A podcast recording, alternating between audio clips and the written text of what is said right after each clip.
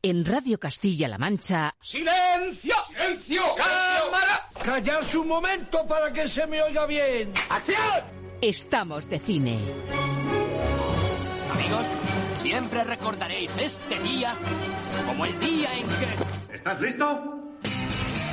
¡Oh, sí! ¡Hasta el infinito y más allá! ¡Oh, capitán, mi capitán! ¡Oh, capitán, mi capitán! Con lluvia, con sol, con nieve, con hielo, la función debe continuar. ¡Soy el rey del mundo! Aquí comienza el programa de cine de Radio Castilla-La Mancha.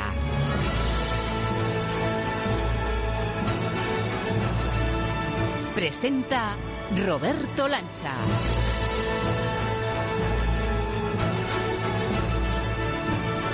Muy buenas a todos, ¿qué tal amigos, señoras, señores? Hoy les pido permiso para empezar compartiendo la emoción de poder estar delante del micrófono de Estamos de Cine en medio de un fin de semana francamente especial para este medio, para esta radio. Y es que justo este fin de semana Radio Castilla-La Mancha cumple 20 años de vida. Y es un lujo de corazón y un privilegio ayudar a apagar las velas de esta tarta de aniversario en Cinemascope a toda pantalla desde el programa de cine de la radio pública de nuestra tierra. Y créanme si les digo que parece que el cine se ha conchavado para sumarse a la fiesta de cumpleaños, porque la actualidad viene a toda máquina. Disney, por ejemplo, nos transforma a Emma Stone, nuestra Mía de La La Land, en la mismísima Cruella de Bill. Pero es que también vuelve Kevin Costner, en plan padre y abuelo otoñal, en uno de nosotros. Y por si era poco, el cine de acción pide paso de la mano de un tipo duro, Jason Statham, que dirigido por Guy Ritchie, desata su ira en Despierta la Furia. No montemos una escena. Sí, vamos a montarla. Y sepan que llevo tacones de aguja. ¿Cómo te llamas? Cruella. Estamos buscando a Donnie Weaver. Casó con la viuda de nuestro hijo. Se ha llevado a nuestro nieto. Puedo hacer en dos semanas lo que os gustaría hacer en 20 años. Cartelera de relumbrón que vamos a calibrar con dos voces críticas muy diferentes pero complementarias. Desde el diario El Mundo, desde la revista Metrópoli Alberto Lucchini y desde la página Hobby Consolas Raquel Hernández. Estrenos con muchas nueces y también mucho ruido en el filtro Lucchini. Y atención amigos a lo que traemos hoy a la sección Season 1 de series porque a más de uno le va a recordar y a demostrar que puede que lleve siendo un completo seriéfilo muchos más años de los que pensaba. Traemos a nuestra sección de series a la que es quizá la pandilla de amigos más querida e incorregible de toda la historia de la televisión. Hola Rachel, ¿estás ahí? Soy yo, coge el teléfono. Rachel, Rach. ¿Qué? No importa. Mónica, soy Richard. Llámame. ¿Ese mensaje es nuevo o antiguo? ¡Es nuevo o antiguo! Te suenan, ¿verdad? Mónica, Chandler, Joey, Rachel, Ross y Phoebe, el reencuentro más esperado, Friends, uno de los atractivos de HBO para este fin de semana, va a ser protagonista en nuestra sección Season 1 con un matiz que avanzamos. Cuidado con lo que nos han vendido como un capítulo especial que quizá no sea lo que parece. Y como guinda para esta tarta de 20 cumpleaños, la música. Llenamos los pulmones en nuestro diván de las bandas sonoras para apagar las velas con la fuerza de las mismísimas, malvadas, más retorcidas y tenebrosas del universo Disney. Cruella de Bill, la enemiga pública número uno de los dálmatas, ha abierto este fin de semana la caja de Pandora y de ella van a salir las geniales composiciones que han rodeado a sus amigas de café, desde la bruja de Blancanieves o Maléfica hasta la madrastra de la Cenicienta o la malvada bruja del mar de la Sirenita. Todas las villanas de Disney han tenido una banda sonora para afilar su maldad y hoy les va a sacar brillo, por supuesto, nuestro experto Ángel Luque.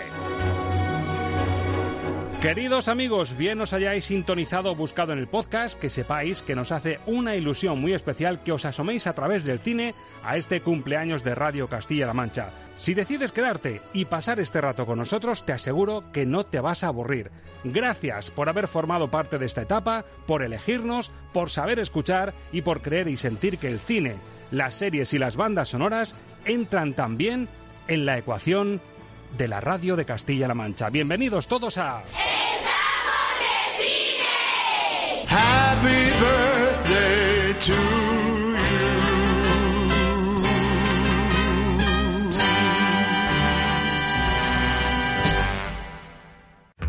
Los estrenos de la semana en el filtro Lucchini.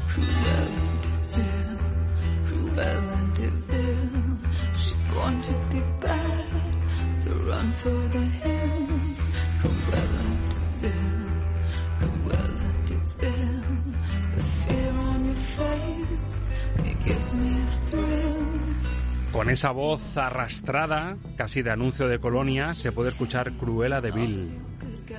Y dicen las malas lenguas o las buenas que Disney ha convertido a Emma Stone, a nuestra Emma Stone, mía, en La La Land, en la mismísima Cruella de Vil. Alberto Lucchini, muy buenas. Hola, muy buenas. ¿Es cierto eso? ¿A nuestra Emma Stone la han convertido en Cruella? Eh, nuestra Emma, Emma Stone se ha convertido no solo en Cruella, sino en la mejor Cruella que se ha visto nunca. Bueno, o sea, que han hecho algo decente, no como lo que ha hecho Netflix con Amy Adams en La Mujer de la Ventana. Eh, Dos de tus admiradas, una que se la han cargado y a otra la han encumbrado, ¿no? Sí, son lo, como el yin y el yang, ¿no? Una, una va para arriba como la espuma y la otra va cayendo en picado. Bueno, pues es el estreno importante de la semana. Disney que vuelve a la acción real. Ya lo hizo en 101 Dálmatas y convirtió en, a Glenn Close en Cruella de Vil, pero aquí apuestan por Emma Stone. Los inicios de verdad de cómo una mujer apocada acaba convirtiéndose en una de las villanas de Disney. Esto es lo que nos avanza el tráiler de la nueva y poderosa apuesta de Disney, Cruella. Se creía la dueña de todos. Ridículo. Insustancial. Tú estás despedido. ¿Quién te manda a hablar? Creo que me he acordado. Pero la justicia poética tiene algo que la hace muy poética. No montemos una escena. Sí, vamos a montarla. ¿Ese pan que llevo? ¿Tacones de aguja? ¿Cómo te llamas? Cruella. Hace la pregunta Emma Thompson, le responde Emma Stone y gran parte de culpa según la trama de que nuestra Emma Stone dulce se convierta en Cruella de Vil la tiene la propia Emma Thompson, ¿no, Alberto? Más que parte, toda. Toda la culpa, ¿no? Toda la culpa porque Emma, Emma Thompson es, digamos, la, la villana de, de la función. Parece mentira que hablando de Cruella de Vil podamos hablar de que hay otra villana, pero sí, es la que la responsable de todos los, los males de, de Cruella de Vil y de que la joven y apocada Estela se convierta en Cruella. ¿En qué acierta la apuesta de Craig Gillespie y la nueva de Disney, claro, para volver a dar en la diana de convertir una historia conocida de dibujos en acción real y que le salga bien? Porque yo creo que ha entrado Disney, luego además lo vamos a comprobar en el especial Bandas Sonoras, que ha dado en la diana de la conversión a acción real y le están saliendo muchos proyectos muy bien. De hecho, yo creo que de todos los proyectos de conversión de personajes de animación a personajes reales, este es eh, de lejos el más logrado de todos. Eh, bueno, mm, a ver, ¿en qué ha acertado Disney? Pues ha acertado en que es una historia mm, original y completamente nueva.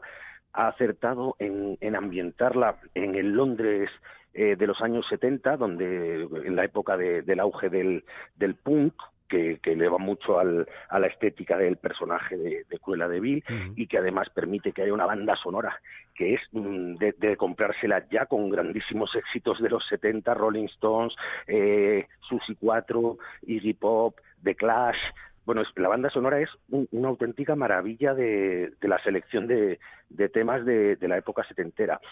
Y, y luego lo que ha acertado es en plantearlo eh, de una forma completamente distinta, porque a mí, fíjate, viendo la película, me recordaba estar viendo una película de superhéroes, porque lo que te muestra es la transformación de, esta mujer que de repente descubre que ella tiene unos superpoderes, que no son unos superpoderes em, fantásticos ni sobrenaturales, pero tiene unos superpoderes y unos talentos y, y se va convirtiendo en esa especie de superhéroe para combatir a su némesis, que es eh, la baronesa a la que da vida en Mastón. Entonces, el planteamiento de la película es exactamente el, de, el del cine de superhéroes con la salvedad de que la superheroína, en este caso, es una supervillana. Claro, si es que además ese, ese rol, ese perfil, esa transformación la hemos visto en muchas pelis de, de heroínas que empiezan siendo una mujer apocada. Por ejemplo, Catwoman le pasa algo parecido. Pero es que en la segunda parte de Wonder Woman, uno de los personajes, el de la, el de la villana, también se parece un poquito a esta mujer apocada que acaba teniendo poder y quiere vengarse y ajustar cuentas, ¿no? Sí, era el personaje que hacía Kristen Wiig. Eso es. Y, que lo que pasa es que era un personaje que, no tenía ni la décima parte del, carisma que tiene el personaje de, Estela Cruella, ni tenía su gracia y sobre todo mmm, Kristen Biggs no tiene ni la mitad de gracia que Emma Stone. Bueno, pues le ha salido bien a Disney. ¿Qué le pone sobre cinco, Alberto, a Cruella? Pues debo decir mm, una cosa para explicar la nota, y es que la primera hora de película es de una brillantez apabullante, con una, con una dirección artística fabulosa, un vestuario maravilloso, una puesta en escena vibrante, con, muchos planos secuencias con cámara al hombro, y que la segunda parte se hace un pelín larga porque, es decir, una vez que ya está todo planteado, el, el, el desenlace se alarga innecesariamente para llegar a un metraje para mí un poco desproporcionado de dos horas y cuarto y por eso la película se va a quedar en un tres, pero mm, en la primera hora podría haber sido un cuatro. Bueno, pues ahí está la explicación, claro, dos horas y cuarto es, mucho tiempo. ¿Le habrá pasado lo mismo a la voz femenina crítica de Estamos de Cine?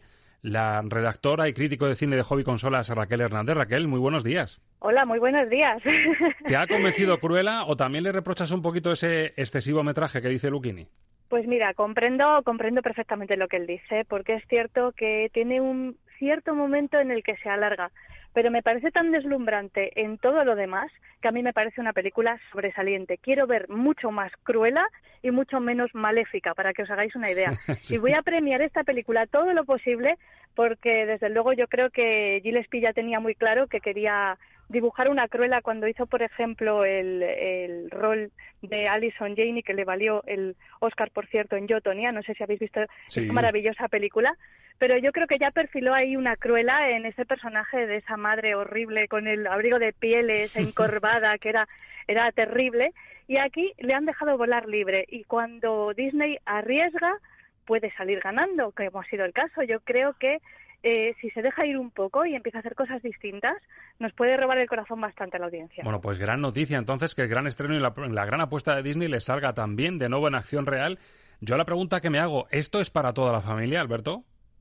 esto es para toda la familia, sí, porque es como si fuera, ya digo, como si fuera una película de superhéroes, o sea, eh, no hay nada que chirríe, eh, los más pequeños estarán acostumbrados a, ver los superhéroes y además aquí no hay violencia.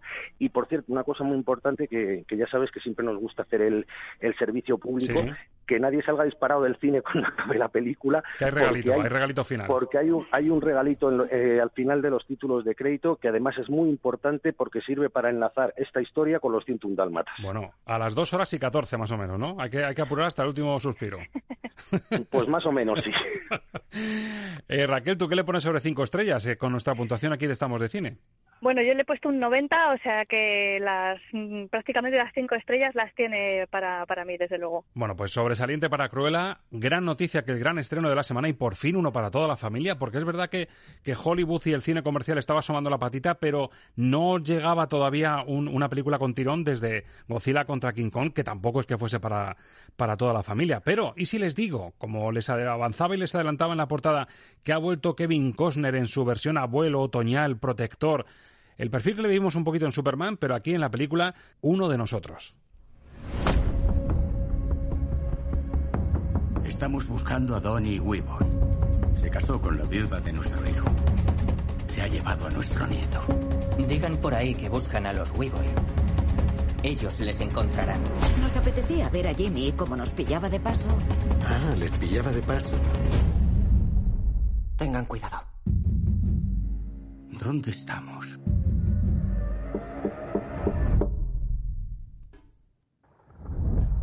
Venimos a ver a nuestro nieto. Mi hijo no tiene que daros explicaciones. Ni nosotros a vosotros tampoco. Uh.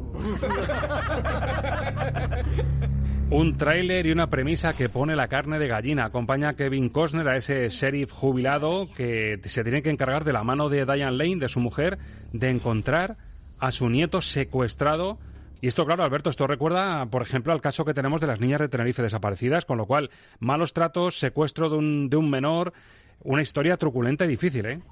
Es, una historia complicada, pero es una historia que, que, yo creo que debe ser muy habitual en, en Estados Unidos, porque el, lo que cuenta la película es cómo, al morir el hijo de Diane Lane y, y Kevin Costner, su mujer se, se va con su con el nieto y se casa con otro hombre.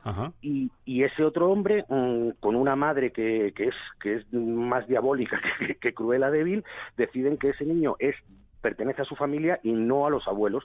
Y claro, pues Kevin Costner y Diane Lane intentan recuperarlo a toda costa y, Kevin Costner se convierte en una especie de, de Chuck Norris que, que, es capaz de combatir contra todo el mundo. La película tiene, tiene mucha violencia, tanto, tanto física como, como latente y bueno, a mí me parece un, un bonito despropósito. Un bonito despropósito. En estrellas en puntuación, ¿cómo se queda? pues un uno y medio y, y porque está Diane Lane, aunque ver a Diane Lane haciendo de abuela a mí me envejece mucho. Bueno, Kevin Corner ya nos acostumbró, ¿verdad?, con su rol en, Superman, del mítico padre del superhéroe, pero Diane Lane sí es verdad que se hace un poquito cuesta arriba. Raquel, ¿a ti qué te ha parecido uno de nosotros? A mí me ha gustado mucho. ¿Sí? ya soy la voz discordante en esta ocasión. Sí, bueno, no he leído la novela original de, Larry Watson en la que se basa, pero la verdad que todo el mundo dice que está sensacional y viendo la película me han dado muchas ganas de leerla. Y pues sí que os puedo decir que a mí me han gustado mucho ellos dos, creo que tienen una química perfecta. Como decíamos, ya habían interpretado el papel de matrimonio y aquí, mm, para mi gusto, me roban el corazón totalmente. Y luego, pues, tiene ese, ese rollo de western actualizado que, que a mí me, me gusta bastante también, porque hay un momento en el que eh, al final es como eh, enfrentar dos posiciones completamente distintas a la hora de criar a los hijos, a la hora de crear un hogar, el lado luminoso y el lado maquiavélico. Y aquí Leslie Manville también me funciona sensacional como villana. Entonces, la verdad es que la película me gustó mucho y me dejó pensando, que yo creo que es lo más interesante. ¿no? Sí, que deja la semillita que salgas del cine con el run run un rato, ¿verdad? Dándole un poco vueltas a, bueno, ¿cómo te plantearías tú reconstruir tu familia una vez que pues ya no tienes a tu hijo, pero tienes a tu familia política, eh, incluso eh, estableciendo lazos familiares con personas completamente anejas que no tienen nada que ver con, con tu familia real, con, que no tienes ese lazo de sangre. No sé, me parece que tiene aspectos bastante interesantes para dar que pensar. En puntuación, ¿cómo se te queda? Pues yo le puse un notable, un 7, me parece que, está bastante bien. O sea que unas tres estrellas más o menos, tres y media, ¿no? Sí, sí, sí. Sobre cinco. Bueno, y tenemos una furia que se desata, además aquí con el peso de un tipo durísimo, como es Jason Statham, dirigido por Guy Ritchie. Algunos le recordarán el Día de Furia de Michael Douglas, pero amigo, es que aquí el Michael Douglas, este Jason Statham, es casi un, un Born que sabe mm, dar mandobles increíbles en la película Despierta la Furia, otra de las sensaciones, otro de los blockbusters de la semana. Damas y caballeros, tenemos una nueva incorporación. H. Fortico Security trabaja con furgones blindados por todos Los Ángeles. ¿Tú sabes lo peligroso que puede ser este trabajo? Sí, lo sé. No somos los depredadores, sino la presa. ¿Estás listo? Listo. Esta será tu arma provisional. ¿Y qué haremos con una pistola si nos atacan con metralletas? ¿Tienes algún problema? No lo sé. ¿Lo tengo?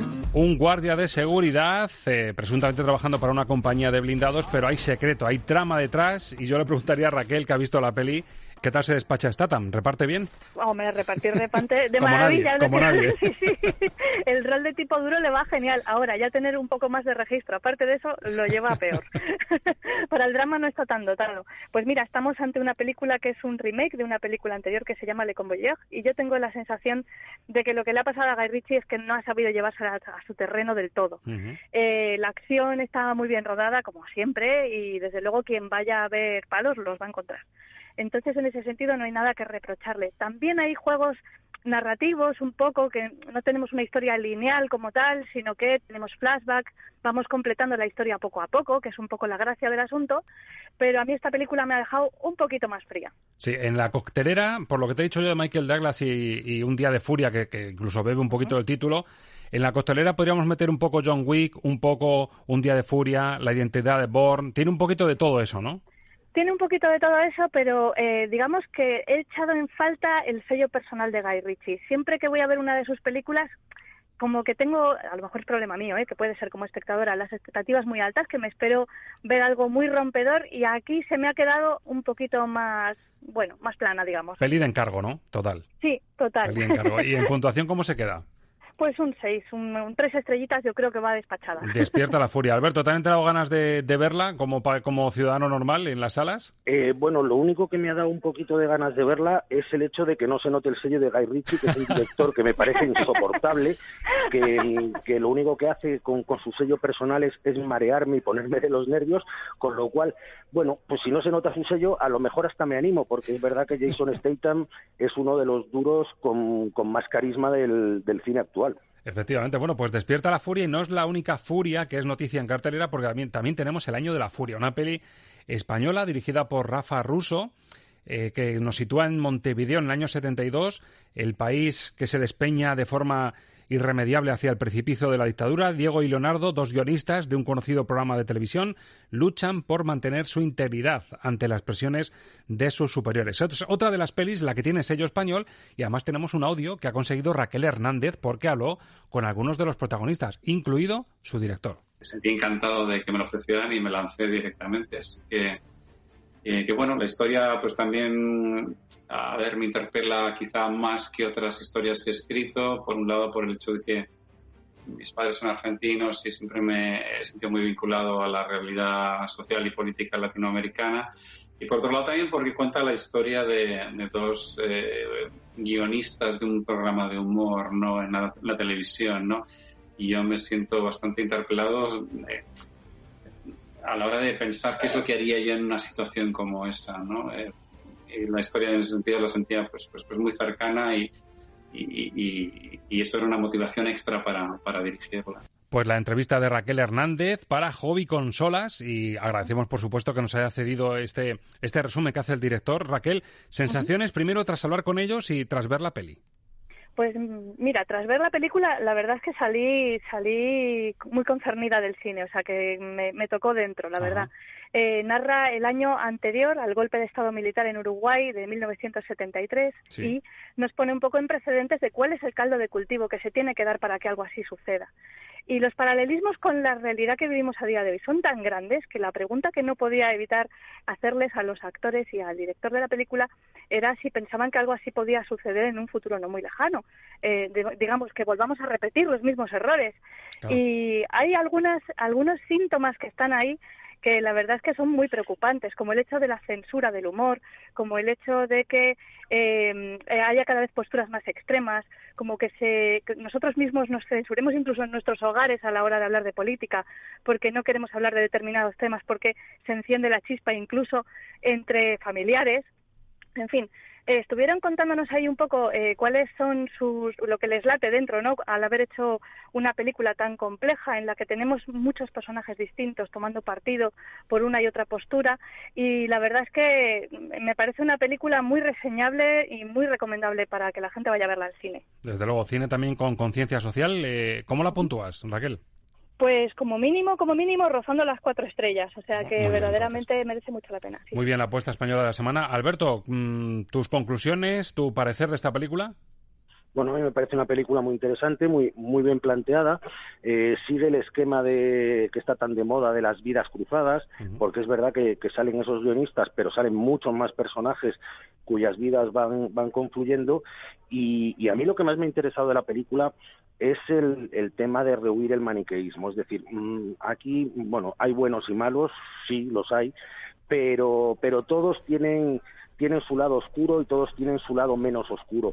De hecho, hay, hay, un, hay un personaje que a mí me parece mucho más interesante, por ejemplo, que el, que el de los guionistas, que es un, un torturador del ejército uruguayo que, que está atormentado con, con, problemas familiares y acaba mm, estableciendo una relación de amor-odio con, con una prostituta, que, que, es, un, es un personaje absolutamente contradictorio, mm, capaz de no inmutarse mientras, mientras descuartiza a alguien, pero al mismo tiempo capaz de, sentir muchas cosas. Y es lo que más me gusta de, de una película que además cuenta una historia porque mm, del golpe de Estado de Argentina y de la dictadura se ha hablado mucho, pero de, de, la dictadura uruguaya se ha hablado muy poco en el cine y entonces revela un episodio de, la historia latinoamericana que fue igual de salvaje que, el de su vecina Argentina, pero que, ha pasado como, como más de puntillas. Eh, bueno, es una película emocionante que toca, que es verdad que tiene muchos puntos en común con, con la situación actual, no solo, mm, no solo en Latinoamérica, sino, sino en todo el mundo, o sea, porque lo de la, eh, en esa censura al humor se puede apreciar el, origen de la, de la corrección política, que es la censura a la inteligencia. Y, bueno, pues, pues una película, para mí, para mí es la gran película de la semana. Bueno, pues lo he metido en la batidora y me sale mínimo tres estrellas y es que no te vas a las tres y media. No, no, no, tres, tres. Tres, la media, ha visto Raquel que la media aquí pesa, ¿eh? Sí, sí, sí, madre mía. Luquini no regala ni media estrella. Tres estrellas para la peli española de la semana, cartelera potente, sin duda, esta semana con, con esos tres estrenos, sobre todo los más comerciales, muy poderosos. Alberto, y la semana que viene eh, vuelve Sigourney Weaver con Sueños de una escritora en Nueva York y otra entrega de Warren. O sea que también tenemos semana buena para, para seguir levantando el, listón, ¿no? Sí, sí, además es muy divertido porque Sueños de una escritora en Nueva York es la traducción literaria de mi año con, eh, con, J, con J de Salinger. Bueno, bueno, bueno, o sea, y, promete entonces, tú ya la tienes vista recientita además, antes del fin de semana, con lo cual ya tienes las sensaciones hechas, ¿no? Sí, sí, la película ya, ya está vista. Bueno, es una película curiosa. Bueno, pues te tiro de la lengua la semana que viene a disfrutar del fin de semana. Enhorabuena por esa Liga del Atlético. Lo eh, corté, no quita lo valiente, lo corté, no quita lo valiente. Eh, esa ha sido la, gran noticia de, los últimos días. Ese ha sido el peliculón cinco estrellas del fin de semana, ¿verdad? sí, bueno, ha sido una de las películas de terror que más he sufrido en mi vida. Pues Alberto, muchas gracias y hasta la semana que viene. Hasta la semana que viene.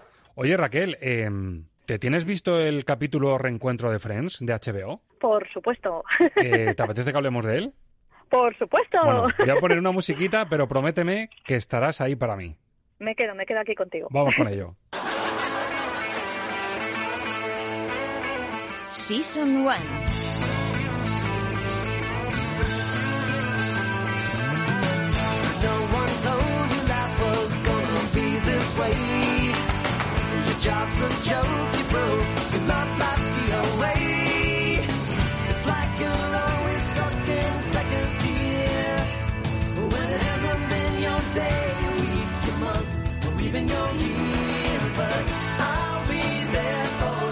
Estaré ahí para ti. Y yo creo que Raquel ha cumplido. Hola, Raquel.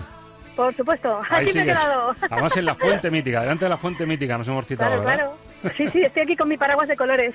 Bueno, para quien no lo haya visto, es el gran evento de cara a este fin de semana. Se ha estrenado a las puertas del fin de en HBO, este especial reencuentro, que es verdad que la publicidad pues ha jugado un poquito con que podía ser un nuevo capítulo de ficción, un reencuentro, un reencuentro guionizado. Es decir, que habríamos una, una estrella, una un capítulo y una entrega guionizada de la historia de, de, los amigos de Friends, pero al final ha sido una mezcla de muchos géneros, ¿no? De documental con el reencuentro, visitando el estudio y los escenarios donde, donde rodaron y grabaron, la fuente mítica, eh, entrevista a los, a los protagonistas, ha sido un poquito de todo y por supuesto una mirada al pasado recuperando algunas de las grandes secuencias. Pues eso es. Eh, eh, la verdad que en ese sentido creo que no va a decepcionar a los fans que estén deseando reencontrarse con los protagonistas, porque es verdad que en 17 años nunca antes se habían unido en un plato y además han hecho un gran evento con fans que han podido también pues estar ahí viéndolo ¿no? y, aplaudiendo y dándoles ese calor del público que también tenían cuando normalmente grababan la, serie o sea que en ese sentido pues es bastante satisfactorio para quienes esperen reencontrarse con los personajes y no solo con los actores pues se van a quedar un poco chafados porque es verdad que no tenemos una continuación de la historia, más allá de que les preguntan a ellos qué piensan que estarían haciendo sus personajes. Eso es lo único que tenemos. Sí, correcto. Y luego también es cierto que en el propio escenario del piso, de la cafetería, donde les hemos visto en tantos capítulos, sí es cierto que emulan un poco o guionizan pues algunos de los juegos que hicieron, ¿no? Para ver cuánto saben de, de Friends, para ver si se acuerdan de pequeños detalles de algunas de las secuencias más conocidas. Eso sí recuerda un poco a te sientes otra vez en el piso. Exacto, es, bastante divertido además, porque aunque no están interpretando eh, a sus personajes, sí que es verdad que como les ponen a prueba en esa especie de noche de juegos para ver si recuerdan eh, cómo se llamaba el personaje que interpretaba al vecino, cómo, eh, qué pasó cuando sucedió esta secuencia mítica. Y la verdad es que ponerlos ahí a prueba es muy divertido, está muy bien. Sí. sí, además juegan con los creadores y con el director, con Ben Winston, con David Crane, con Marta Kaufman, que cuentan incluso... A mí me llama mucho, mucho la atención y me aportó mucha información el casting, cómo les eligieron eligieron. Se tiraron meses para elegir punto por punto qué actor de todos ellos, de Jennifer Aniston, de Courtney Cox, de Liza Kudrow, de Matt LeBlanc o de Matthew Perry y David Schwimmer, cómo fueron cada uno, cómo se convirtieron en Joey, en Chandler, en Mónica, en Rachel. Es decir, que, que eso no fue casual, que estuvo muy meditado y muy pensado. Sí, muy meditado y muy pensado, porque de hecho en aquel momento la actriz que interpreta a Mónica era la que era más famosa, pero no querían grandes estrellas en el casting porque no querían que nadie deslumbrara, sino que fuese una serie coral. Entonces, pues buscaron eh, una persona con una vis cómica más acusada, que fue el caso de, del personaje de Matthew Perry, eh, y sobre todo a quien más les costó encontrar fue a Rachel, porque es un personaje que, como ellos mismos dicen, es verdad que en malas manos te caería muy mal. Es un personaje que es muy egocéntrico y que hace que todo gire a su alrededor. Entonces, en manos de una actriz que no tuviera el candor de Jennifer Aniston, que se lo lleva mucho a su terreno y hace que sea muy entrañable, pues te caería bastante mal. Entonces, es verdad que, que fue un proceso muy largo, pero creo que muy, muy satisfactorio también al final. Bueno, y así de cotilleo, como son personajes tan públicos y son mega estrellas, porque lo de Friends fue un fenómeno que duró 10 temporadas y, y, se convirtió, dieron cifras, me parece que 100.000 o 100 millones de visionados, una barbaridad, 100.000 millones de visionados de, sí, de Friends en todo el mundo. Y claro, se han convertido en megaestrellas y así de cotilleo, en cuanto a aspecto físico y cambio, eh, uh -huh. ¿qué te llamó la atención, Raquel? Bueno, pues me imagino que a lo mejor quien no esté muy familiarizado con cómo han ido derivando los los actores y tal, pues, eh, bueno, habrán visto, por ejemplo, que el actor que interpreta a Joey, pues se le ve más mayor, está más gordito. Yo creo que va a ser un poco la comidilla, sí, ¿no? Pues cómo han ido envejeciendo, se ¿no? ha puesto un poquito barrilete, el pelo, el pelo blanquito. claro, pero bueno, o sea, que decir, tengamos en cuenta que han pasado 17 años. Es que por todos, o sea, que decir que 17 años pasan por todos, que Exacto. es que no es, unos han sabido envejecer, otros no tanto, y se han ido operando y se han ido desdibujando sus rasgos sí, faciales un poquito de cosa, Raquel, no sé si te pasó a mí, sobre todo me, me dejó un poquito más tocado Matthew Perry. Sí. que sabemos que bueno que ha tenido pues problemas bueno, con el alcohol, sí. con adicciones de todo tipo sí. y había tramos entre el aspecto que le ves que está muy retocado, los, los dientes blanqueadísimos, yo no sé si incluso lleva dentadura postiza porque es exagerado cómo re relucían sus dientes blanquísimos. Eh, pero claro, había momentos en los que cuando contaban anécdotas y se acordaban de cosas de la serie, eh, ponían unas caras como diciendo, no sé ni de lo que estáis hablando. La verdad es que yo creo que es el que peor lo ha pasado y el que peor soportó la fama. Ya en algún momento incluso lo llega, lo llega a comentar, aunque sea brevemente, que tenía ataques de ansiedad muy fuertes porque mm. cuando grababan con público él se sentía obligado a hacer reír y que cuando el público no reaccionaba como él se mm, pensaba que debían hacerlo, se sentía muy mal. Entonces yo creo que eh, él es el que peor ha lidiado con la fama que le trajo la serie y el que peor anímicamente lo ha pasado y se trasluce en su aspecto físico totalmente. Desde luego. Y me quedo, por supuesto, en el lado positivo con Liza Kudrow, con Phoebe, que se conserva no espectacular. Nada, no ha cambiado nada, se, está guapísima, se conserva espectacular, sigue teniendo la misma viscómica. Y bueno, y David Schwimmer también se le notan los añitos, pero David Schwimmer Ross también ha envejecido sí. fenomenal, incluso se le ve como además ha sido director y es un tipo que sabe lo que es estar también detrás de la cámara, se le nota, ¿verdad?, que, que, que ha reposado todo lo que ha sido el fenómeno Friends y lo explica, lo comunica mejor que los demás. Sí, sí, sí, se le ve en un punto de mayor madurez, es Correcto. cierto, sí, sí. Y bueno, Jennifer Aniston también está bien, pero bueno, como es la, se ha convertido casi en la superstar, ¿no? Incluso contando que le dijo un productor de otra serie que empezó casi al mismo tiempo de Friends, le dijo, no, no, la serie que te va a hacer famosa realmente es esta en la que estás y no Friends. Y resulta que la que convirtió en superstar fue finalmente Friends. También se nota que está un poquito en ese escaloncito de diva, ¿verdad? En cuanto a, al maquillaje, a la forma de estar, se, se la ve que está en otra, en otra posición. Está en otra dimensión, sí, pero bueno, me parece que también es algo que se ha ganado a pulso. Ha sido una trabajadora incansable en todo este tiempo y también tiene mucho mérito, ¿eh? Estar tanto delante de la cámara y no acabar completamente quemada. O sea, también yo creo que ella ha sabido lidiar con esa fama con la que a lo mejor otros pues no, no han sabido. Exacto, bueno, y Courtney Cox, Mónica, que alguno dirá, bueno, ¿quién eres y qué has hecho con Mónica y con la propia Courtney Cox? Porque también se ha, se ha, metido unas sesiones de Botox que, madre mía, ¿dónde estará Mónica? Qué pena me da porque además eh, siempre me pareció una mujer bellísima, Muy bella. bellísima. Sí, tal, tal cual y... era en la juventud y en la adolescencia, cuando ponen fotos de los books que presentaban en el casting, claro, se la ve que era una belleza americana eh, estupenda y sin embargo, claro, es, es, es, decir, pero ¿qué has hecho con lo que eras? Si a lo mejor hubieses envejecido genial con tus arruguitas y con tus facciones de siempre. Sí, pero bueno, esta reflexión deberíamos hacerla sobre nuestra propia sociedad y la presión, sobre todo que le metemos a las mujeres. Los hombres también entran mucho en este saco, pero especialmente las mujeres que prefieren desfigurarse la cara a envejecer de una manera digna y completamente natural, que al final es algo que, vamos, que te lo trae el tiempo, que es que es inevitable. Perfectamente dicho. Bueno, eh, pese a que el contraste con, con esperar un capítulo nuevo guionizado de, de, Friends en el reencuentro, que hubiese sido un capítulo en el piso, eh, ver cómo hubiese sido mm, eh, la, la, historia de, de estos tipos 17 años después, la fórmula, ¿qué te ha parecido? Es decir, el tipo documental, cuando se les ve que, llevan, que llegan al hangar donde tienen el escenario y está montado el escenario auténtico de Friends. La mezcla con, con, la entrevista de James Corden, una de las estrellas televisivas de, de, Estados Unidos, justo en la fuente en la que vemos la intro, la cabecera famosa. Y luego el juego que hacen en el escenario, mmm, recordando algunas de las secuencias y recordando y viéndose en el documental también eh, algunas de las secuencias míticas. ¿La mezcla y la puesta narrativa te ha gustado? Pues mira, a ver, te cuento. Eh, sí y no. Hay cosas que sí que me parece que están muy bien porque porque rinden homenaje a la serie. Al final esto es rendir homenaje a la serie y lo, y lo que ha supuesto y, y la cola que ha traído que se ha visto en todas las partes del globo y es, es un homenaje a lo que ya hemos visto. Entonces, he echado en falta novedades.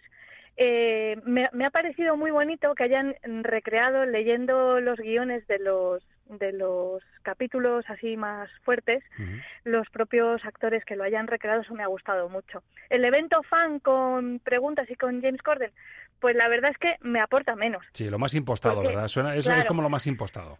Pero hay que tener en cuenta también que todo esto se ha rodado durante todo el rollo este de la pandemia. Sí, que se, me se ve al público que... con mascarillas todavía. Claro, entonces yo creo que teniendo en cuenta las dificultades que han debido tener para poder llevarlo a cabo, que hayan hecho un evento, pues oye, pues tiene su gracia y que lo hayan introducido también. Y luego, como también está todo lleno de cameos, de apariciones, de eh, personajes que aparecieron en la serie, de incluso actores que participaron durante bastante tiempo, algunos que se conectan incluso por Zoom porque no podían estar físicamente ahí en ese momento, pues no sé, me parece que como celebración de la serie, pues está muy bien. Bueno, ¿y le, ¿cómo le puntuamos sobre cinco estrellas, Raquel? Pues di que eh, he tenido un debate intenso con mi jefe respecto a esto porque yo no, no, no me parecía bien puntuar porque no, no es ficción, uh -huh. pero tampoco es exactamente un documental, es como decimos, como una celebración. Exacto. Entonces, yo lo veo como algo positivo para los fans que, que, estén deseando volver a verlos todos juntos. Creo que se lo van a pasar bien viéndolo y que les va a traer muy buenos recuerdos y que la van a disfrutar. Quien esté muy, muy puesto va a encontrar muy pocas novedades porque, de hecho, algunas de las anécdotas que se cuentan ya las hemos ido desgranando a lo, a lo largo de los años. Entonces, mm, he preferido no ponerle nota en hobby consolas y que si prefiero no ponerle nota aquí tampoco, me parece algo que está bien, pero que tampoco me parece puntuable en ese sentido, ¿sabes? Porque bueno. como que no le veo no sé, mm, ¿qué opinas tú? Me parece totalmente correcto. Yo sí voy a puntuar, creo que le, mm, me voy a posicionar las tres estrellas precisamente por lo que remueve, incluso en, en seguidores que no han sido muy, muy frikis, como es mi caso, pese a que en mi casa Friends es una auténtica religión. Bueno, solo decirte, Raquel, que si alguna vez quieres tener la sensación de sentirte en el Central Perk, mi hermana... Casa, ¿no? Mi, no, no, en mi casa no, pero casi mi hermana tiene una cafetería en Toledo que es una réplica de Central Perks. Ay, qué bueno, con, por favor. Con que fíjate si es fan de Friends y ella sí que es una friki de las que se conoce todos los capítulos, todos los diálogos. Eh, bueno. En casa nos, nos emocionó mucho y yo, sin ser el más friki, sin embargo, sí reconozco que me ha removido por dentro ver el reencuentro, eh, ver cómo, cómo recuerdan algunas de las secuencias más míticas, verles otra vez en el escenario. Y eso creo que, a poco que hayas visto algún capítulo suelto de Friends, te va a provocar una reacción muy positiva. Por eso yo le pongo tres estrellas. Bueno, Roberto, te tengo que decir otra cosa. Y es que yo creo que lo más bonito de todo es que cuando estás viéndolo, recuerdas cuándo viste ese episodio Correcto. y lo que estabas haciendo cuando viste ese episodio, porque verdaderamente estábamos todos enganchados para saber qué pasaba con esa carta de Rachel, por ejemplo. Entonces, yo creo que te remueve tanto por dentro porque es una serie que todos hemos hecho nuestra de alguna manera, ¿no? La carta de las 18 páginas por las dos caras. Total, ¿eh? Raquel, pues ha sido un placer hablarlo contigo. Me consta que lo viste incluso antes de tiempo para poder hacer el, el comentario en Hobby Consolas.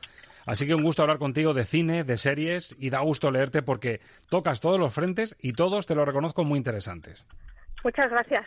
Así un placer estar un lujo aquí tenerte aquí con nosotros, Raquel. Hasta la próxima. Hasta la próxima. Chao.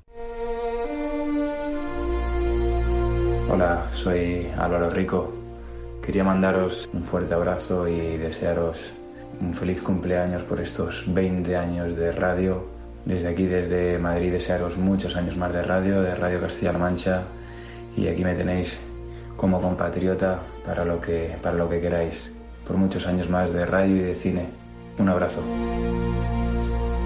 Hola, soy Gabriel Castaño, director del Festival del Cine y la Palabra, Cibra, y también del Cine Club Municipal de Toledo. Y quiero felicitar a la gran familia de Radio Castilla-La Mancha por esos 20 añazos que cumplen y que esperamos que sean muchos más. Muchos besos y abrazos. Hola, ¿qué tal? Soy José Manuel Zamora, director de Avicine, Festival de Cine de Albacete y qué bien, qué bonita noticia cumplir 20 años y celebrarlo uh, desde la Radio Pública de Castilla-La Mancha, un servicio público más que necesario por la información y lo que nos acompañáis y en el caso concreto nuestro además por esa cobertura cultural y en torno al mundo del cine que también tenéis en, en vuestra parrilla que es muy necesaria para la región.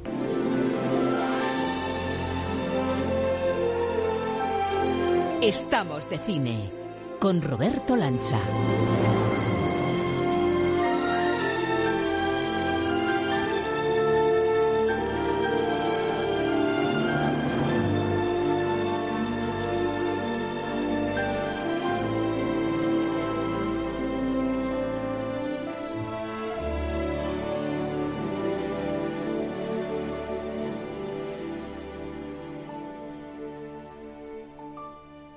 Vaya delicia de sintonía, Ángel Luque, muy buenas. Muy buenas, Roberto. Si hiciésemos una de concurso, de las que sabes que me gusta preguntar y, y dijese a los oyentes, ¿a qué no se imaginan ustedes en la casa de quién acabamos de entrar con esta música? Con esta música es muy difícil. ¿Verdad? Muy difícil. Y es el tema, sin, sin embargo, que está asociado a Cruella de Vil en la película en acción real, en carne y hueso, de 101 Dálmatas, El Regreso. Bueno, tú te cuenta que la presentación del personaje de Cruella de Vil no es una presentación malévola. En principio Exacto, no es un tenebrosa. personaje... Claro, no es un personaje que te lo... Hombre, vamos a ver, tú intuyes indirectamente por la estética que va a ser un personaje malo, pero en principio se presenta en una vida vamos a decir, buena, noble, estupenda y con buenas intenciones, incluso de cara a los perros, ¿no? Con lo cual, la música te está invitando a pensar en eso. Pues el Cruella de esta semana, de actualidad plena con el exitazo de Mastón convirtiéndose en esa remozada Cruella, nos lleva a mirar al año 1996. Como decimos, 101 Dálmatas, más vivos que nunca, acción real, Glenn Close en este caso haciendo de Cruella, y un Michael Kamen organizando esta banda sonora tan maravillosa Sí, que a mí me suena sí. espectacular. Muy del estilo de, de- de Michael Kamen. Es una pena que desapareciera tan pronto este compositor, ¿no? Porque como Michael Kamen además venía del- de los arreglos de la música pop, había hecho arreglos para gente como Queen y, y algunos de los grupos simbólicos, incluso los años fuertes de, pues eso, de, de Spandau Ballet y grupos así, él había estado como arreglista ahí. Era músico que tenía muchísima frescura a la hora de, de componer, es decir, era muy ochentero, es verdad, que era, que era un- de un tipo de banda sonora muy melódica, muy, muy, muy bien llevada, muy rítmica, y la verdad es que lo que tocaba lo hacía fenomenal. Esta es una de sus últimas eh, eh, bandas sonoras. Y la verdad es que hizo una cosa que me parece que está muy bien, porque claro, esta era la vez que se lo llevaba a imagen real, a una película que en principio venía de la de animación de Disney, con una banda sonora de George Bush, que son aquellos compositores que en los años 70, 80, por ahí en Disney ya estaban muy de capa caída, hacían bandas sonoras mucho más planitas. El dibujo de 101 Dálmatas suponía una renovación también, además, en aquellos años, con lo cual el público no terminó de enca- O sea, le gusta la película, pero, pero no fue, fue, fue del gusto del público en general, ¿no? Es, es- esa imagen serigrafiada en el dibujo cansaba un poco y además vista años después, pues ciertamente se queda como un dibujo un poco más anticuado. Fíjate Ha envejecido mal. que incluso Blancanieves, que es de los años 30, ¿no? O sea, ha envejecido ahí un poquito regular, ¿no? Y entonces él distanció. Eh, ahora hay que recordar cuántas películas Disney que está llevando a imagen real, pues está contando con compositores, bueno, pues de renombre o compositores que más o menos tengan una, una proyección que no sea solo del, del cine infantil. Ya lo hizo con Michael Kamen aquí. Es decir, que, que aquí en el año 96 estamos viendo que ya se busca eso en cierta medida, ¿no? Y por eso le llaman. Michael Kamen, Robin Hood, El Rey de los Ladrones, Arma Letal, La Jungla de Cristal, Los Inmortales o Miedo, Asco y en Las Vegas. Es decir, un compositor con mucho fuste para esta versión de Cruella de Vil. Y claro, al hilo de la actualidad, yo le proponía a Ángel Luque, ¿hacemos un villanos de Disney? Y a poco que rascamos nos dimos cuenta que convirtiéndolo en femenino, jugando con el género, Si nos centrábamos en villanas, daba de sobra. Por Cruella, claro, Claro. emparenta- emparentan con Cruella, claro. Nos, nos sale para hacer uno de villanos, uno de villanas.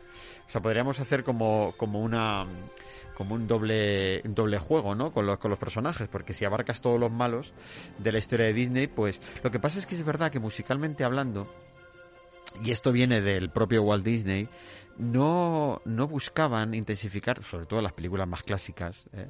de Disney, no buscaban intensificar exageradamente al villano musicalmente hablando. Con eso de evitar que los niños se nos asustaran mucho, Exacto. que les impactara excesivamente. Entonces, si, si, si uno se pone a investigar e indagar en esas bandas sonoras, pues de, de los años gloriosos de Disney, un Peter Pan, la Cenicienta, la Bella Durmiente, todas estas, es bastante complicado encontrar eh, música para villanos porque eh, ni siquiera ni siquiera con un villano como el Capitán Garfio, que quizás uno de los más definidos de las películas de esos años, se identifica con una melodía clara. Incluso las melodías que le ponen no son melodías eh, truculentas, sino más bien irrisorias, es decir, donde lo que hacen es un poquito desdibujar al personaje, casi ridiculizarlo, por decirlo de alguna manera. Y es algo que vamos a comprobar en esta sección, que no va a ser una sección tenebrosa, lúgubre, como cuando lo hemos dedicado al terror, por ejemplo, sino que vamos a encontrar temas potentes, incluso luminosos, como, como esta casa de Cruella de 101 dálmatas, pero vamos casi al principio de todo porque, claro, en el 37 tú hablabas de Blancanieves. Sí. Si nos vamos a Blancanieves, yo creo que la bruja eh, computa como villana, ¿no? Hombre, claro. Empe- empezamos con ella. Es una de las malas malas. Y además nos va a dar pie a hablar de esos funcionarios que tenía Disney en aquella época, que eran Sí. gente, digamos, muy eficaz, que cumplía el registro perfectamente. Y vamos, es un tema muy cortito con el que abrimos esta sección, pero claro, si tenemos que hablar de villanas de Disney, la bruja de Blancanieves y esa manzana, además el tema que hemos escogido es de los que dices tú, de los pocos en los que se, se, se atisba la maldad, rezuma la maldad en el momento de toma un pequeño bocado, con la manzana envenenada que va a acabar con la vida de Blancanieves. Nos vamos hasta el año 37.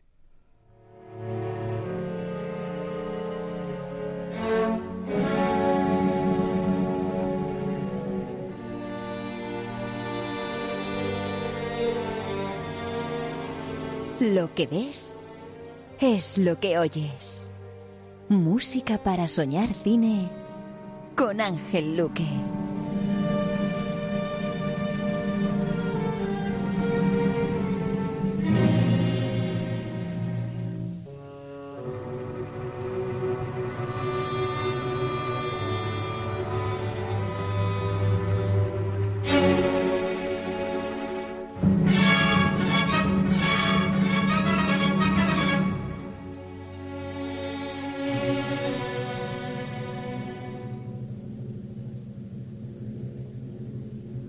Escucha ese redoble, ¿verdad? Mm. Creando el suspense, vemos la pausa de caer en la tentación o no, come de esta manzana, el redoble de lo que pasará y la tragedia. Y suena, fíjate, yo al principio del todo, ese, to- ese toque clásico me recordaba incluso a las películas de terror de la Universal. Digo, Sí. es que aquí aparece Bela Lugosi y cuadra Son perfectamente. de esta época, ¿verdad? Prácticamente. Son prácticamente de esta época. Claro, cuando, cuando se, se, se proyecta Blancanieves, es decir, se proyecta, no me refiero a una pantalla, sino la idea de, de llevar al cine esta historia que viene de los cuentos clásicos, eh, de los hermanos Green, etcétera, pues eh, Disney tiene eh, la visión de que para hacer un largometraje, un largometraje, pues lo primero que tiene que introducir son temas musicales que sean capaces de llevar la trama para que sea más digerible para los niños. Es verdad que Blancanieves no es el primer largometraje de animación, como se ha dicho muchas veces, hay algunos antecedentes. Hay películas eh, de larga duración en, en animación mucho antes que Blancanieves, pero es verdad que es el primer granito, por decirlo así, del cine de animación como largometraje.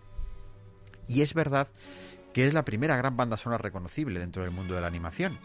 Esta que se hace aquí, efectivamente, los compositores realmente eh, eh, cuando repasa uno todos estos años se encuentra que se van como turnando en las películas por ejemplo Frank Churchill que está aquí después le, veremos en, La Cenicienta después le veremos en Peter Pan también hará algo para Pinocho Eh, ellos se iban combinando entre ellos porque claro unos se, dedicaban un poquito más a hacer canciones otros eran más los letristas y otros eran más eh, los que generaban este tipo de temas, lo de la música incidental. Se repartían un poco así.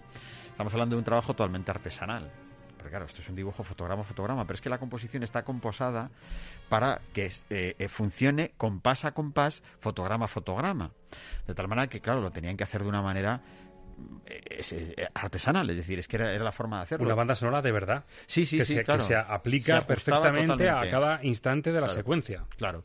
Entonces, eh, Disney esto lo tenía clarísimo desde el principio. O sea, esta es una de las cosas que Disney eh, eh, vio como fundamental. La única forma de enlazar con el público infantil para hacerlo realmente creíble y llevable es con canciones, es con la música. Y la música tiene que jugar un, un papel fundamental en la, en la historia. Claro, eh, de ahí el salto a la mitología, las canciones que hay en, películas como esta de Blancanieves, pues es, solo un pequeño paso, porque rápidamente se convirtieron en canciones eh, mitológicas totalmente. ¿no? Bueno, y salto importante el que damos para encontrarnos con uno de los grandes ejemplos de la buenísima música que se hizo para Disney. Año 89, La Sirenita. Y aquí nos va a servir para rendir tributo a Alan Menken, que es uno de los grandes compositores vinculados a Disney. Aladdin, La Bella y la Bestia, El Jorobado, Pocahontas, Encantada, Hércules.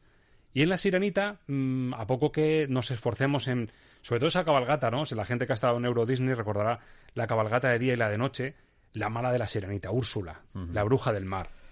Que visualmente, en cuanto a iconografía, tiene una potencia soberbia, pero es que el tema que le dedica a ella, encima, con ella preparando también la melodía cantada, es, fíjate, de los ejemplos que decías tú de canciones turbias, es de los ejemplos más llamativos junto a Scar, en versión masculina, claro, en Sí. El Rey León. Sí. Es de los pocos temas en los que la mala o el malo se recrean en su maldad. Claro, pero bueno, es que aquí hay un ingrediente que es el que se añade, que es fundamental eh, tener en cuenta, ¿no?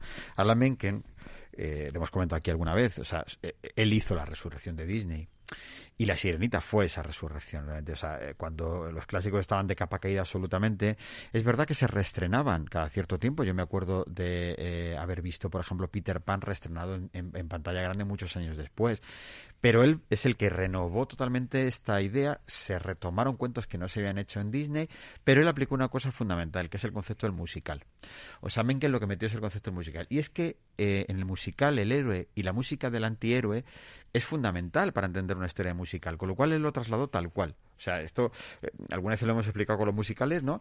Los musicales tienen una serie de temas que se tienen que cumplir más o menos y que cumplen unas funciones dentro de la historia. Mencken coge ese patrón y lo aplica directamente a la animación. Entonces, lo empieza a aplicar con la sirenita y funciona de manera espectacular. De hecho, eh, de estos años, aunque la sirenita es el, el, el, renacimiento de los clásicos Disney, lo que hizo que, que, que, volviera otra vez a producirse la magia de las películas de Disney, no es la que mejor calidad tiene en animación. O sea, vendría una mejora en animación posterior, pero vendría posterior porque realmente hasta que no les funciona la apuesta musical no se atreven a hacer nada más. Y a partir de ahí aplican toda la tecnología. La Bella y la Bestia, por ejemplo, es superior. Eh, y estuvo nominada a mejor película, eh, junto con, con películas que, que, no eran de una animación, que era una cosa totalmente la novedosa. La Sirenita ¿no? puso la semillita de lo que estaba por venir. La Sirenita, sobre todo, el éxito fundamental, sinceramente, aunque bueno, eh, o sea, eh, es una película que me parece preciosa, entrañable, divertida, tiene momentos maravillosos con el cangrejo Sebastián, eh, pero es sobre todo una manera totalmente novedosa, a, a, partir de una cosa novedosísima, musicalmente hablando. Es decir, fue un impacto musical absoluto. Y ese fue una de las claves del éxito y de la renovación después con historias tan magníficas como las que has dicho. ¿no? Pues como nos cuenta Ángel Luque, Alan Menken apostó porque si el bueno o la buena nos contaba su historia cantada, la mala también tenía derecho claro, a contar su historia. Eso es, eso es. Úrsula, la sirenita. Para conseguir lo que quieres, debes convertirte en humano como él. ¿Y podría hacerlo? Mi querida y dulce niña, a eso me dedico. Yo vivo para eso, para ayudar a los seres que son desdichados como tú. Pobres almas en pena que no tienen a quién recurrir. Yo lo admito, en el pasado fui perversa. No bromeaba si decía bruja soy. Pero ahora ya ves que el camino enmendé. De pronto y de verdad soy buena hoy. Cierto es. Por fortuna conozco algo de magia. Un talento del que antes yo abusé. Y hoy no te debe extrañar. Lo uso en ayudar a la pobre gente que no tiene fe. Patético.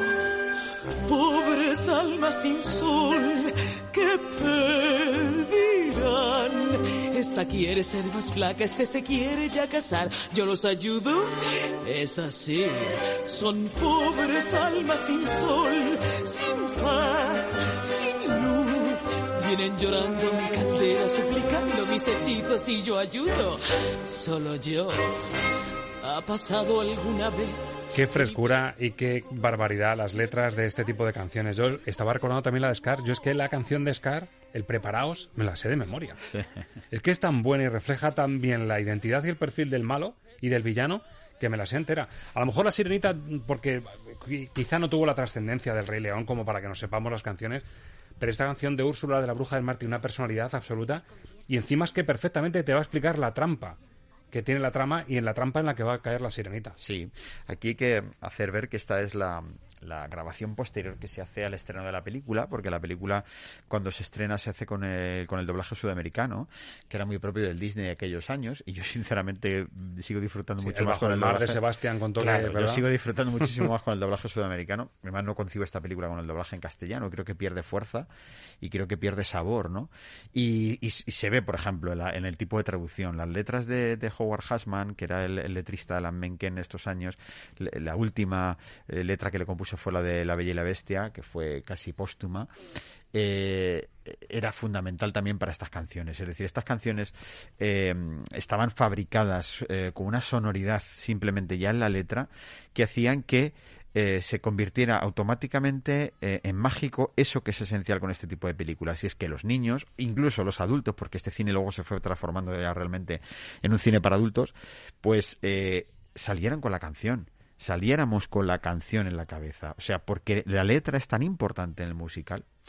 Y todo el mundo que haya ido a musicales en los últimos años eh, verá cómo, eh, pues tanto Los Miserables como, eh, bueno, sea, hace ya más años El Hombre de la Mancha, eh, eh, My Fair Lady, por supuesto El Rey León, en escena todavía, etcétera.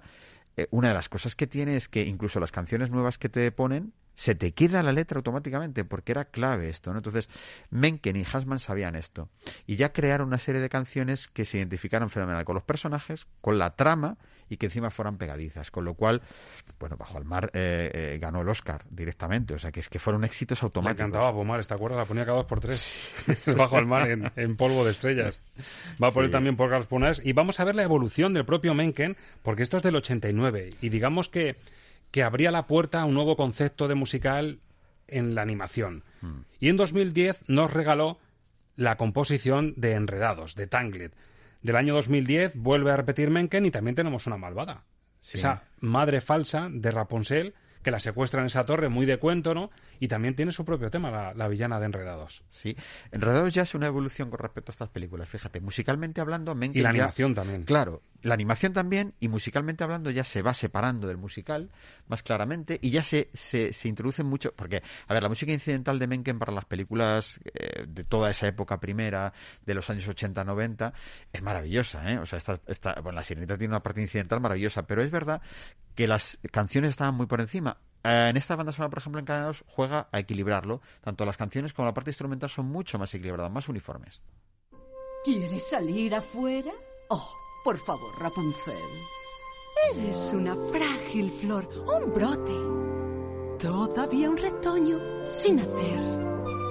¿Sabes por qué estás en esta torre? Lo sé, pero- Así es porque aquí estás a salvo. Siempre supe que el día llegaría. Que pronto el nido tú querrías dejar. Pero aún no. Pero... Créeme, amor. Madre sabe más. Madre sabe más. Escucha a tu madre. Muy siniestro el mundo es. Madre sabe más. Tarde o temprano algo saldrá mal. Lo sé. Monstruos feos. Hiedra venenosa. Caníbales también. La peste. sí. Viudas negras. El hombre del saco. ¡Qué disgusto me estás dando! Madre está aquí. Madre te protege. Un consejo te daré. Evita el drama. Quien te ama. Madre sabe más. Vete y que te aplaste un Me parece una joya de tema absoluto, porque además te está hablando de la villana, pero te lo adorna con la música juguetona del cuento que le está contando la niña para que se crea realmente la historia. Que ya es su madre, que hay muchos peligros fuera, para que no descubra la verdad. Yo creo que en el fondo es la historia de la humanidad también. ¿Cuántas veces se ha utilizado el miedo para decir, no, te quiero aquí, segura, y se nos vuelve con, con, con esta apariencia de bondad? Tras la cual está la maldad pura. Sí, es como una especie de homenaje también a la hiperprotección y superprotección interesada, ¿no? Sí, pero, que, pero muy interesada. Que llega a manipular tanto, ¿no? Eh, aquí volvemos a lo de Cruella que hemos dicho al principio. Eh, en principio, la canción es amable, pero tiene ese toque pues como hace Goldsmith cuando te pone la música eh, de Polstergate, donde te está poniendo una nana. Entonces, aquí estamos con algo muy dulce, un tema casi bailable, eh, un tema de musical muy alegre, pero con un mensaje de trasfondo que el espectador sabe y que comprende que tiene un doble sentido y por lo tanto detrás de esa aparente dulzura, detrás de, detrás de esa aparente bondad, lo que es una maldad tremenda, ¿no? Y eso hace que todavía sea más malvado El eh, el, mensaje y el contraste, efectivamente. Entonces, saber hacer este tipo de contrastes en un cine de animación es bastante complicado porque los niños, ese, ese segundo lenguaje, ese doble lenguaje, lo entienden, depende. Depende la edad que tengan, depende la capacidad que tengan un poco para hacer esa segunda lectura, ¿no? Tener esa teoría capaz de ver la doble intención. Claro, tiene que enfatizarse mucho eh, eh, eh, la canción y la maldad del personaje para que cuando tú le ves cantando con bondad, realmente notes el choque y entiendas mucho mejor todavía lo que es disfrazar de algo bondadoso una maldad, ¿no? Que al final es lo que intenta lo que intenta reflejar la canción. Incluso en el cambio de voz, cuando muestra un poco más su Sí, voz más agresiva, es. te va dejando Claro. señales de decir, ojo, que hay Sí, detrás los otro gestos personaje. que Eso tiene es. el, el- el dibujo, la animación, los giros, eh, los ojos, hay una serie de cosas que acompañados a la canción le hacen un número musical muy interesante, muy bonito. Están las madres falsas, barra medio brujas, como es el caso de Enredados, y están las madrastras puras y duras. Sí. Y para madrastra, la de la Cenicienta. Sí, no hay otra, yo La diría. madrastra eterna, ¿no? Sí. Y para buscar eh, un tema musical, una composición que adorne de verdad el tema de la madrastra, nos hemos ido a la Cenicienta de nuestro amigo Kenneth Branagh. Que es un prodigio de color, de vestuario. Bueno, mis hermanas cuando vieron la película solo hablaban de, de los vestidos que salen y del vestuario. Y a mí incluso me dio pereza por eso. Digo, es que igual es un poquito artificial, año 2015. Y claro, sabiendo cómo trabaja Branagh, ¿a quién iba a escoger Branagh que no fuese a Patrick Doyle? A su compositor de referencia. Lógicamente. La cosa es si le salió bien o no. Comprobamos qué tal el tema. Hemos escogido uno de los poquitos temas que se puede asociar a la maldad de la madrastra, que es el tema de la orfandad. Sí. ¿Verdad? Me, dije- me dijiste tú. Sí. La Cenicienta, el tema más bonito, que además es una delicia de tema, es un tema bellísimo, es el que le dedica a la orfandad, que es la sensación de vacío y la trampa en la que puedes caer claro. con el poder que adquiere la madrastra. Es el momento de nuevo en el que lo que aparentemente era estupendo, magnífico y maravilloso, mientras el padre vivía, al desaparecer la figura del padre aparece realmente la maldad de esa madrastra, ¿no? Y lo cruel que va a ser. Entonces, ese sentimiento de darse cuenta que verdaderamente eres huérfana en todos los sentidos, ¿no? Pero Doyle tampoco apuesta por una cosa macabra, sino que apuesta por una, por una dulzura desgarrada que me parece que es un tema magnífico.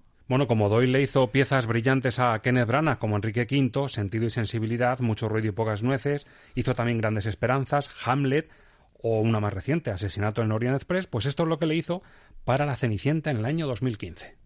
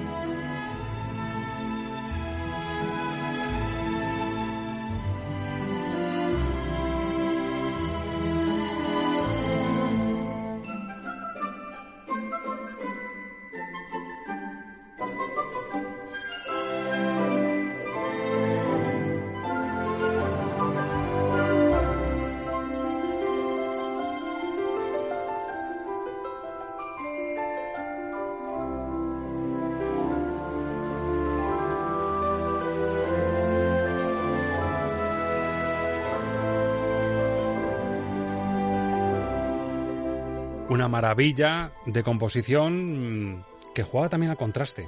Porque parece que está removiendo recuerdos de infancia. Yo estaba viendo a una niña Sí, en la sí, cuna sí, es que es eso. recordando un tiempo que ya se le escapa de la memoria, que le parece improbable. Sí. Esta banda sonora está por encima de la propia de la propia película, porque la banda sonora entera es una maravilla y pasa muy desapercibida, porque es verdad que esta Cenicienta de acción real pues no fue un gran éxito realmente. O sea, yo creo que no habían dado todavía con el formato que luego eh, pues sí consiguieron con películas como, como Aladino, por ejemplo, en acción real. O sea, durante todos estos años está probando, no se han atrevido todo. Y ahora ya parece que en algunas han encontrado el formato, en otras como Mulan no. O sea, esto es una es algo muy discontinuo lo que están haciendo con la acción real. Yo creo que de todas, sinceramente, creo que la que mejor les ha salido es la de Aladino. Es la que, con banda sonora magnífica, magistral, de Alan Menken, ¿no? Es clave también la música en esa, en esa historia, en esa película. Patrick Doyle apuesta mucho por eh, el tipo de música que, con la que él siempre ha, ha trabajado con Kenneth Branagh. Es decir, él, él apuesta por un, por un tipo de, de sinfonismo muy inglés, muy elegante, muy sobrio, eh, mu- muy, muy melódico y muy melancólico a la vez, con momentos muy brillantes, se luce muchísimo toda la parte de Palacio, toda la parte de los vals, todo eso lo luce muchísimo eh, Patrick Doyle porque es un especialista para eso, ¿no? En la, única banda sonora que hizo para Harry Potter es una colección de, de- de música de baile, de salón, de, de, de vals eh, espectacular, o sea, es una auténtica colección de temas maravillosos los que hace Doyle, le gusta mucho eso a Doyle. A mí me da pena porque, porque claro, ni el Kenneth Branagh de esta película es el Kenneth Branagh de los años eh, 80, 90 que tuvo tanto éxito, bueno, relativo éxito con algunas películas, eh, ni el Doyle de ahora es el Doyle que tuvo tanto éxito con Kenneth Branagh. Y me da mucha pena porque la calidad de Doyle sigue siendo la misma, sin embargo el reconocimiento por parte de la crítica y por parte de los del mundo de la banda sonora no es igual, no, no, no, no, no ha terminado ya de, de volver a ser el que era, ¿no? Posiblemente por lo que tú has dicho al principio, que no luce la banda sonora en la película como debería. Cuando escuchada aparte, vemos la cantidad de matices que tiene. Un tema Sí. como la orfandad, que debería ser un tema complejo, y sin embargo lo hace con esta dulzura, con esta vistosidad, y casi recreas eso, las imágenes de un niño, me recuerda incluso a, a lo que te remueve Toy Story por dentro, cuando te recuerda cómo te llevabas con tus juguetes y las fantasías que lucubrabas casi desde la cuna, ¿no? Sí, sí, sí. Y sí. sin embargo aquí es verdad que se diluye, pero bueno, para eso está esta sección. Claro, él, él juega mucho a eso, a la banda sonora. Al final está, está poniendo la música de un cuento y él eh, se inspira muchísimo en los temas clásicos que se utilizaban para la... Por ejemplo, si recordamos, por ejemplo, Descubriendo Nunca Jamás, Kazmarek hace una cosa muy parecida también en cuanto a la banda sonora a esto que está sonando. Y es un poco la música que se utilizaba para las eh, representaciones teatrales incluso de cuentos para niños. Por supuesto no tan orquestados ni tan bien arreglados pero eh, donde se jugaba mucho con una música eh, de sonoridad siempre de cuento de, de sonoridad de campanilla de ese tipo de sonoridades pues eh, Doyle lo, lo retoma aquí y lo hace elegantísimamente. Es una sonora muy, muy, muy elegante, muy elegante. Pues tengo pregunta de concurso para ti, Ángel Luque, también. Madre Estaba mía, recordando a- yo a nuestra apuesta de los Oscars 2021, que Sí. nos gustó mucho Noticias del Gran Mundo, Sí. de James Newton Howard. ¿Le habrán encargado a este hombre alguna vez hacer la música de, de alguna mala de Disney o no? También. Ah, también está Sí, James señor. Newton Howard. Si es que esto, esta gente son muy, son muy trabajadores y al final te das Hacen cuenta todo. que muchos de estos nombres están en grandísimos proyectos que han pasado desapercibidos completamente. Pues porque no se les ha nominado, porque no se les ha premiado, pero, pero uno cuando empieza a indagar dice, hombre, pero es que Newton Howard en muchísimos proyectos que yo ni me imaginaba. Pues sí. el compositor de Shyamalan, que hizo un western maravilloso musicalmente como es Noticias del Gran Mundo, y le puso música a esta mala que hizo que la Bella Durmiente estuviese 100 años durmiendo, ¿no? Sí, señor. ¿De nombre también cómo era? Maléfica, Maléfica. maléfica.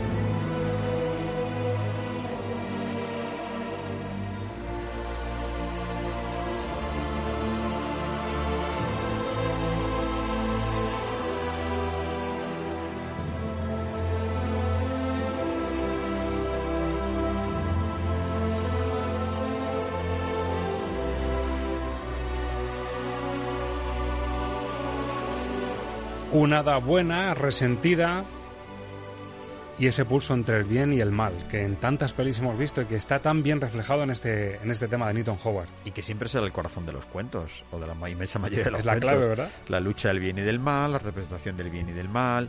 Eh, algunos lo hacen con más crueldad que otros, algunos son, pues eso, todos recordaremos a Bambi como una de las películas más terroríficas de, de- casi de la historia, diría yo.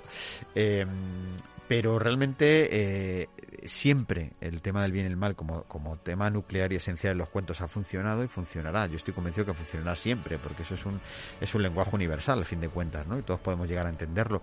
Y yo creo que Maléfica pues es uno de los aciertos del cine de acción real que tiene que ha tenido Disney en los últimos años y de, la- de- de este tipo de cine en los últimos años. Yo creo que es un acierto. Eh, me parece incluso mejor la segunda que la primera. Yo lo pasé muy bien con la segunda. Sí, está, está muy bien hecha. Eh, yo creo que Angelina Jolie tiene el personaje de su vida. Esto es como lo de Ferrantis con Chanquete, pues yo creo que ella es maléfica, va a ser maléfica para toda la vida. Además que yo la veo ya no lo puedo evitar. Los pómulos afilados, Es que es eh, ella, esos es ella. rasgos tan, Es tan ella, excesivos, ¿no? ¿verdad? Es ella.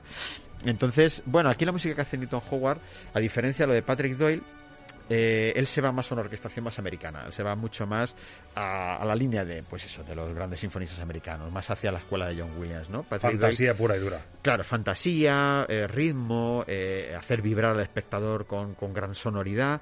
Eh, Patrick Doyle va a ese sinfonismo más, más melódico, más cuidado, más elegante.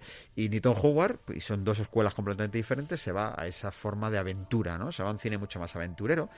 Y es cierto que, que, eh, en realidad la temática de las películas pues da para eso. Cenicienta no es un cine de aventuras, ni mucho menos, y Maléfica sí. De hecho, si metemos sí. en la ecuación y en el, en el cóctel que hemos hecho en esta sección, este especial, por estas dos entregas casi más recientes que tenemos de malas de Disney, yo creo que la villana de las villanas acaba siendo maléfica en mi ecuación, ¿eh? Las ha habido Sí. muy buenas, pero yo creo que es la que ha, la que ha adquirido, de hecho el título ya de Maléfica en la propia película, es la que tiene ya una película como mala para ella sola. ¿Sabes qué pasa? Que Cruella de Vil yo creo que le, le hicieron un flaco favor poniendo a Glenn Close. Porque es que se come el personaje. ¿Ves? O sea, igual que Angelina Jolie, yo creo que está muy bien y, le- y- y le- y se amolda muy bien el personaje, que yo creo que Glenn Close pues hace de ella vestida de, de Cruella. Entonces ya estamos. Es que ha desvirtuado un poco el personaje en cierta medida. No sé, en esta no la he visto, la última, ¿no? Para poder hacer esa valoración aún. Pero bueno, parece que tiene buena crítica. Pero es, es que yo tengo ese personaje de Cruella muy marcado por Glenn Close. Sin Entonces me quedo con Maléfica porque me parece mucho más convincente por la contundencia del personaje, ¿no? Está y que mejor siempre, definido. que Cruella no deja de ser una mujer mala y Maléfica es mucho más. Que es un hada reconvertida que se convierte casi en demonio. Claro, tiene esa parte mitológica casi que le da mucho, todavía mucho más, más interés, ¿no? Esa parte cuando le metemos brujas, demonios y seres mitológicos con alas y cosas de estas, todavía la maldad y la bondad se reflejan de una manera más, más clara, ¿no? Y de compositores, ¿quién se lleva el Oscar de Estamos de Cine a la mejor música para una villana de Disney? ¿Estaría entre Doyle y Newton Howard? Sí, sí, yo, vamos, clarísimamente sí, ¿no? Porque, bueno, a mí sí, lo de Alan Menken me gusta muchísimo. Me parece que Alan Menken es que es un gran creador de canciones para personajes. Eso Sí, que el currículum para Disney es colosal. Es, el gran compositor ¿no? de Disney, sin duda. Lo que pasa es que, claro, eh, si nos ponemos a comparar, a mí este tipo de bandas sonoras me parece que tienen un nivel, o sea, no que la de Alan Menken no lo tengan, que lo tienen, ¿no? Pero me parece que lo de Alan Menken es mucho más cercano a, lo- a- a la visión más infantil de esto y la de Doyle, la de Newton Howard es mucho más hacia el público adulto y por lo tanto es hacia un nivel de banda sonora que va en otra línea. Yo entre las dos me quedo con la de Patrick Doyle. Perfectamente explicado, Ángel. Pues aquí estamos. Yo también te compro las dos cosas y también estoy en duda porque me gustan muchísimo las dos. Quizá me quedo por Maléfica por esa evolución que dices, que es un salto más, casi dos escalones más de la apuesta de Disney por sus malos en carne y hueso. Sí, sí, sí, quizá porque hace más completa la película. Es que lo de la Cenicienta, pues tiene sus fallos también la historia, entonces eso desvirtúa mucho. Acompaña menos la película. Sí. Ángel, que hacemos extensible la felicitación también de los 20 años.